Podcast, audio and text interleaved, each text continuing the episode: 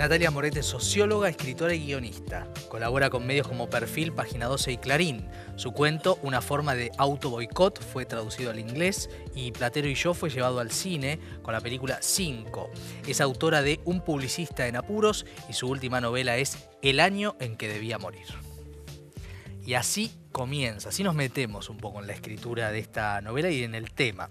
Siempre supe que a mis 42 años algo terrible iba a pasarme porque mi madre había muerto de cáncer de pulmón a esa edad y yo siempre me sentí en parte responsable de su muerte. Ella, que estaba sana y era fuerte y era joven, se enfermó cuando escapé de casa. Yo la había abandonado y eso la había matado de tristeza y por eso, por haberla matado, iba a tener que pagar. Los 42 años eran mi sentencia de muerte. Así fuerte arranca. Bienvenida, Natalia, ¿cómo estás? Bien, bien, gracias, por, la invitación. A vos. Bueno, eh, pienso, podemos calificar este libro como una literatura del yo, como una autoficción, eh, de alguna manera, como uno de los elementos, eh, ¿sí o no? Sí, totalmente. Eh, a ver, yo trabajé a partir de un material biográfico, creo que siempre los escritores trabajamos. Algo siempre hay. Exacto, pero, pero sí tal vez se puede establecer una distinción en cuanto, o sea, acá claramente hay un uso eh, literal, ¿no? De algunos hechos de mi biografía. Claro.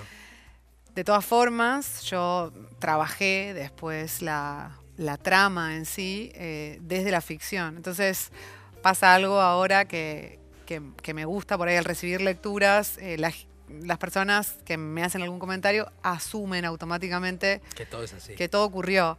Y yo no, no, niego ni confirmo, ¿no? No, claro. Hay que eh, dejar eso, si no. Pero, pero sí, o sea, hay un juego intencional. Eh, bueno, ya el libro está en una colección que se llama Cerca de la Verdad, que es de, literatura del show, autoficción. Entonces, desde ahí promete, o sea, promete y propone una clave de lectura. Pero pero es una novela. Es una novela. Y, lo interesante acá que quería consultarte, porque cuando la leía, es una novela de la espera en tiempos de inmediatez. Y en un contexto bien particular que, vos contás y contextualizás, que es la pandemia en un campo. Digo, hay una serie de elementos de tensión así, una tensión subrepticia por momentos en la novela. ¿Cómo fue escribir ese registro, esa fibra tan particular? Eh, bueno, la escritura ocurrió en en dos momentos. Eh, un, primer momento fue en el 2020, el año de, la pandemia, eh, en invierno, tal como, o sea, e, el tiempo en el que está situado en ese momento ocurrió la primera escritura, pero que no fue literaria, te diría. O sea, yo estaba trabajando otra novela que la pospuse y espero retomar eh, cuando me ocurrió, o sea, este hecho es cierto, que es el del estudio que yo tuve que hacerme. Sí, una biopsia, etcétera, etcétera. Exacto, y el miedo que me dio, bueno, nada, o sea, hacer, darme cuenta de esta coincidencia, ¿no? Que yo la tenía suspendida, pero era en mí un temor como presente, ¿no? El número, que creo que es algo común o al menos eh, lo, veo ahora por las, por las lecturas, por ahí de muchas personas que tienen alguna conexión con la edad en la que mueren ¿no? los padres, sobre todo si los padres mueren jóvenes. Claro, porque acá eh, el miedo está en que se repitiese la historia. Exacto, ¿no? Y bueno, y, el temor a, o sea, repetir siempre está eh, desde que fui madre, eh, más, ¿no? Eso se reconfigura, ¿no? Uno teme repetir los errores que cometieron con uno y entonces intentando escapar de esos errores comete los suyos propios. Eh, y así ad infinitum. Claro, y entonces hubo una primera escritura que ocurrió en ese momento, estábamos encerrados todos, eh, yo en el campo no estaba encerrada, te podría decir, porque bueno, abría la puerta y estaba rodeada de naturaleza. Pero, pero igual, interior. ¿no? Exacto, era como agobiante y asfixiante, eh, bueno, la angustia que, me atravesaba en ese momento. Tanto que suspendí la escritura de mi novela para escribir cosas que no eran nada, eran mi diario, no sé. Mm. Realmente, o sea, yo. Eh, fui tomada por este tema y, y fue una estrategia para, bueno, no volverme loca y no entregar ese espacio que yo había logrado reconquistar, ¿no? En ese, o sea, todos los que vivimos con hijos, creo, ese año de pandemia, eh, sabrán, ¿no? O habrán vivido esto, ¿no? De realmente, o sea, el 24 por 7 familiar puede ser una película de terror. Total. Y- Eso se ve, ¿no? Que las chicas están ahí, de pronto esa madre las niega porque no puede más. Exacto, ¿no? y yo que me había hecho finalmente otra vez un tiempo para cerrar la puerta de mi cuarto y escribir, de pronto no podía escribir porque estaba tomada por esto, pero dije, no, no pienso entregar este tiempo. Entonces escribía de lo único que podía, que era de lo que me estaba pasando. Eso lo dejé. Después el estudio por suerte dio bien, pasó un año, fin del 2021, yo seguía sintiendo que ahí había algo que, que yo no quería abandonar y que no tenía que abandonar. ¿no? Mm. Siempre había tenido el deseo de escribir un libro sobre mi mamá.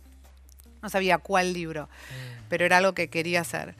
Y entonces volví al material ese, eh, que era como impublicable, por supuesto, eh, y empecé a pensar de qué forma yo podía transformar eso en una novela y se me ocurrió, bueno, usar el, eh, el tiempo de la espera de la Sí. biopsia como un tic-tac, ¿no? Una cuenta regresiva que yo sabía que me iba a servir para crear la tensión, sumado a, bueno, los elementos del campo eh, en invierno, ¿no? Que puede Sí. ser un lugar realmente Sí, aterrador, muy sí, medio de- climático. De, Poe, ¿no? Sí, Parece, ¿no? Sí, eh, y yo tengo predilección, o sea, por la literatura de terror, el cine de terror.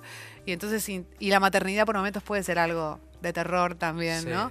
Dije, bueno, vamos a construir con esto algo. Y hay muchos temas que vos tomás para la novela que son temas a- a veces tabúes o a veces no tan transitados. El hecho de la persona que espera para saber si se va a morir o no. Es un tema desesperante, y marco mucho la palabra porque esto es la materia prima de la novela. Eh, pero también una novela que me parece que al cabo de la lectura, ¿no? De todo ese largo tránsito y, y angustiante tránsito que vos planteás en la novela, también le deja una enseñanza a esa protagonista y también a la escritora, me imagino, de- del- del mero hecho de lo que genera la literatura, ¿no? Eh, sí, con respecto a la primera, eh, esto ¿no? de, de la espera, de la persona que espera para saber si se va a morir o no. eh, claro, lo, lo que es obvio, de alguna manera, y que yo creo que, o sea, constituye el arco principal de la protagonista, es que ella parte de una supuesta certeza, ¿no? La de los Claro. 42 años como la su umbral.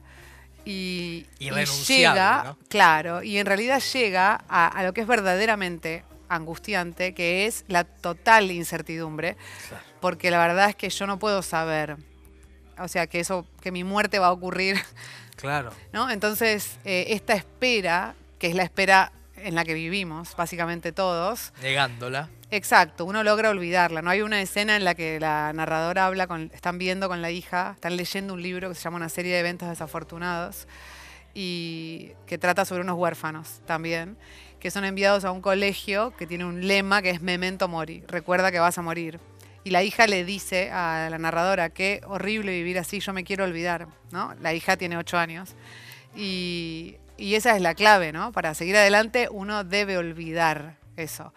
Eh, entonces, esta espera, eh, en el contexto además de la pandemia, que, que trae como a primer plano ¿no? la, la muerte, o sea, porque fue un año marcado. Claro. Pues veíamos en la tele, eh, no sé, cifras de muertos, fosas comunes, eh, Sí, no sí. sé, o sea, estábamos... La naturalización, ¿no? Lo, lo- lo diario de la muerte. ¿no? Exacto. Entonces, eh, nada, o sea, todo, todo como que se une en, en la narradora para que para ella sea imposible seguir olvidando, ¿no? Ella está obligada a recordar que va a morir y también qué pasó en ese, ella tiene como un agujero de la memoria y siente que ahí va a encontrar una clave que le explique lo inexplicable, en realidad que es que un día una persona importante de tu vida está y al día siguiente no está más, ¿no? O sea, ella intenta encontrarle un sentido a eso que no lo tiene, ¿no? Que no lo tiene, y de eso se trata. Bueno, eh, la verdad es que uno atraviesa muchas cosas, incluso memorias